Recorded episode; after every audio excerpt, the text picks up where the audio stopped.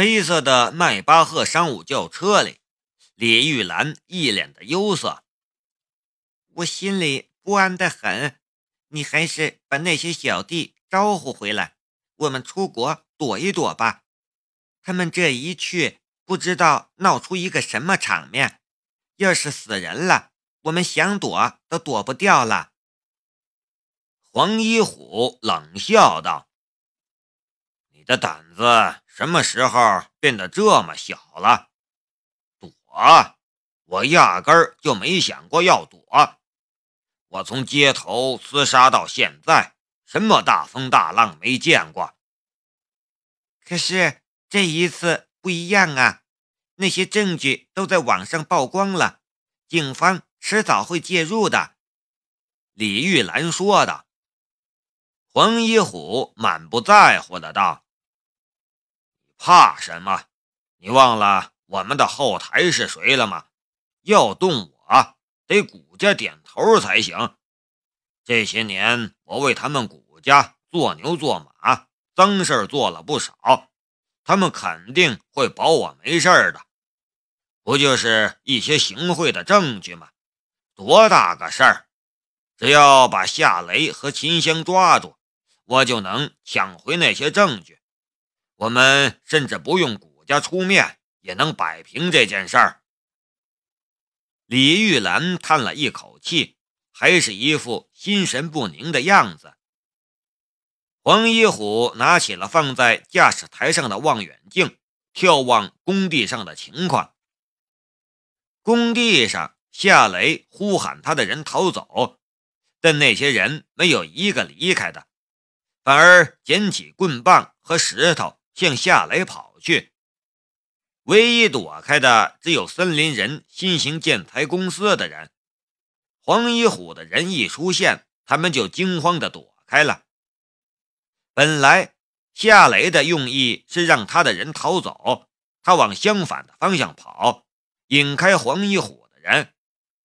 可是他的人没一个人逃走。他就更加不能跑了。夏雷苦笑道：“你们这是干什么？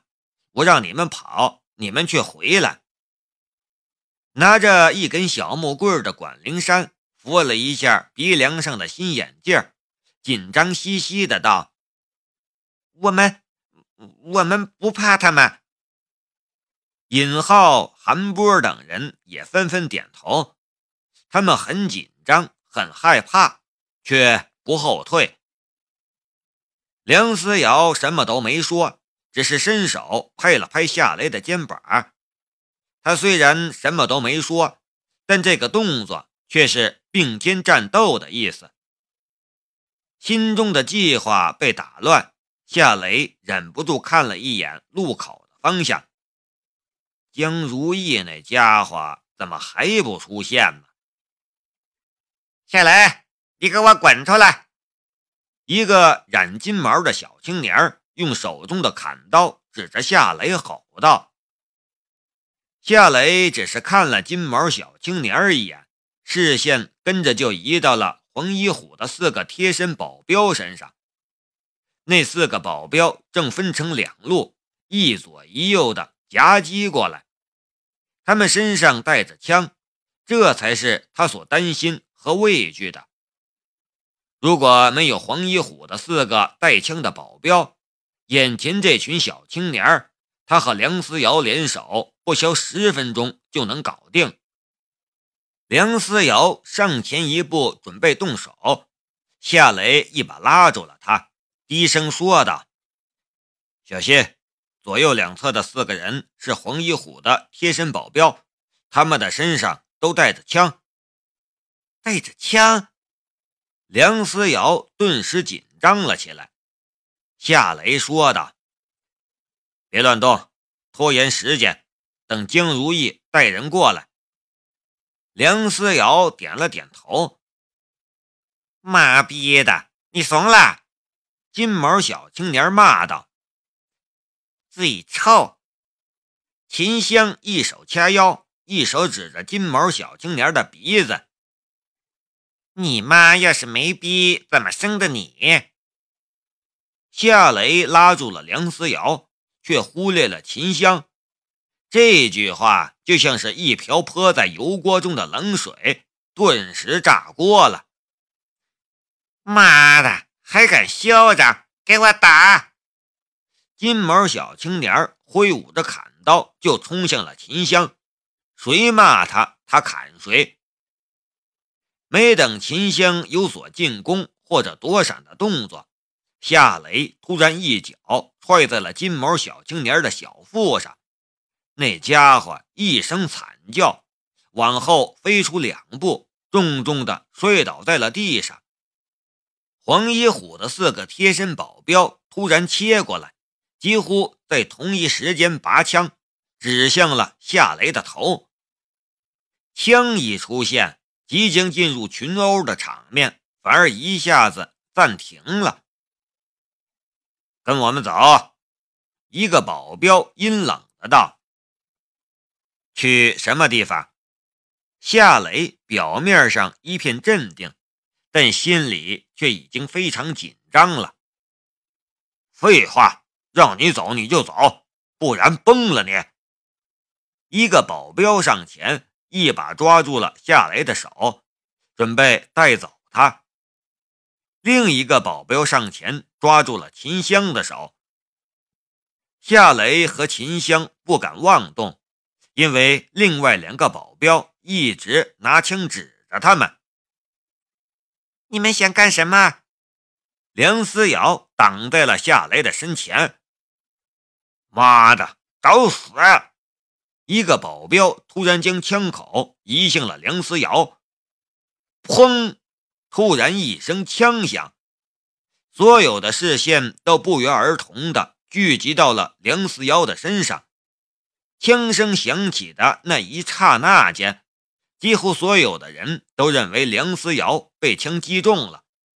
可是倒下的却是黄一虎的保镖，一颗子子弹命中了那个准备开枪射击梁思瑶的保镖的脑袋，一枪爆头。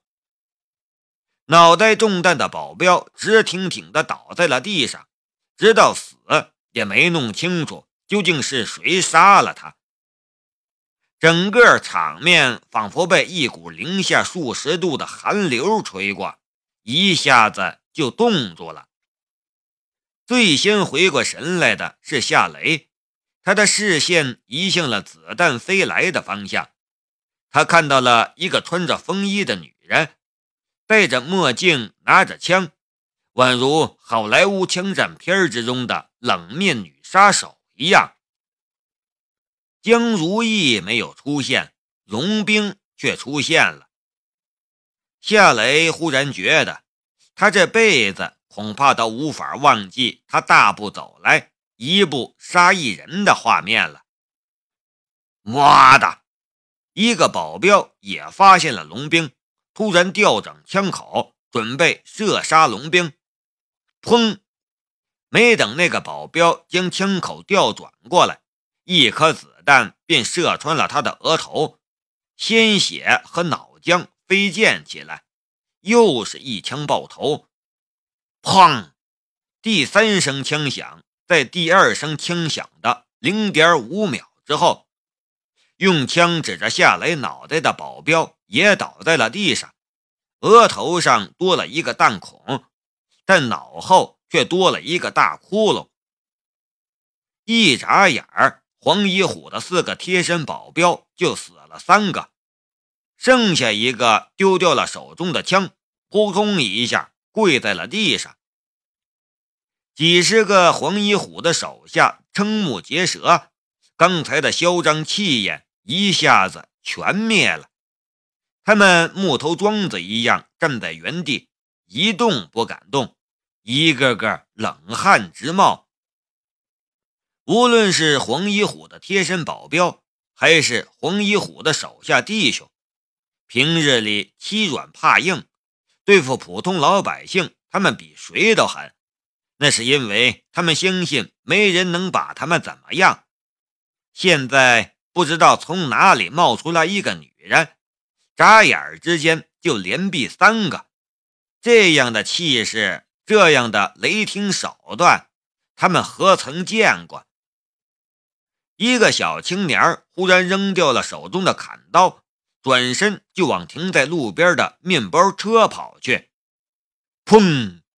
不等他跑出十米远，一声枪响，一颗子弹便飞射而来，击中他的大腿，将他掀翻在地。一些正准备逃跑的小青年顿时被吓破了胆，没人敢跑了。想跑，能跑得过子弹吗？龙兵一声厉喝：“都给我趴下！”哗啦一下，除了夏雷这边的人，所有的人都趴在了地上。几百米开外，黑色的迈巴赫商务轿车里。黄一虎恨恨地摔了手中的望远镜，破口骂道：“妈的，那个女人是从哪里冒出来的？他竟然敢随便开枪杀人！他眼里还有没有王法了啊？”老公，快走！李玉兰着急的道：“我们的人都被那个女人抓住了，如果她知道我们在这里……”她肯定会追过来的，我一定要查出他是谁，他完蛋了！黄一虎叫嚣着，手上的速度却不慢。他打燃火，将车子驶入车道，准备掉头离开。两辆警车突然从后而来，截断了黑色迈巴赫的退路。黑色的迈巴赫跟着打正方向。准备从另一个方向逃走，可他刚刚调转车头，从另一个方向也驶来两辆警车，顿时将他包围住了。一辆警车的车门打开，江如意从副驾驶座上跳了下来，用车门充当掩体，大声吼道：“你已经被包围了，放下武器投降！”一个随后下车的警员拍了一下江如意的胳膊，小声的道：“局长，你的枪没开保险。”江如意的神色顿时一窘，连忙将手枪的保险打开，又凶巴巴的吼道：“黄一虎，你被捕了，下车！”黄一虎从车里走了下来，虽然举着双手。但神色却充满了不屑的意味。他往地上吐了一口痰：“抓我？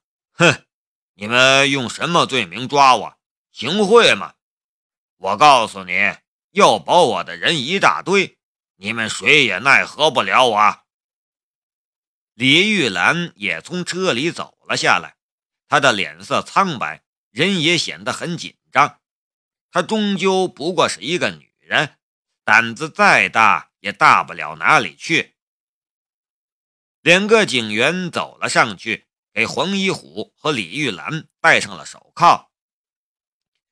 局长，那女人是谁呀？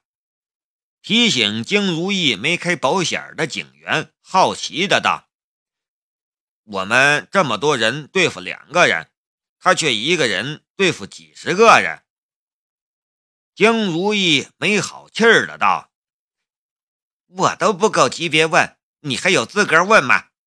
你们跟我来。”一群警察跟着江如意往雷马制造公司的工地走去，黄一虎和李玉兰也被推着前行。工地上依旧一片冰冷的气氛，夏雷这边的人都紧张兮兮的看着龙兵。心里也都在猜测着他的身份。夏雷向龙兵走了过去，试探的道：“你是怎么知道的？”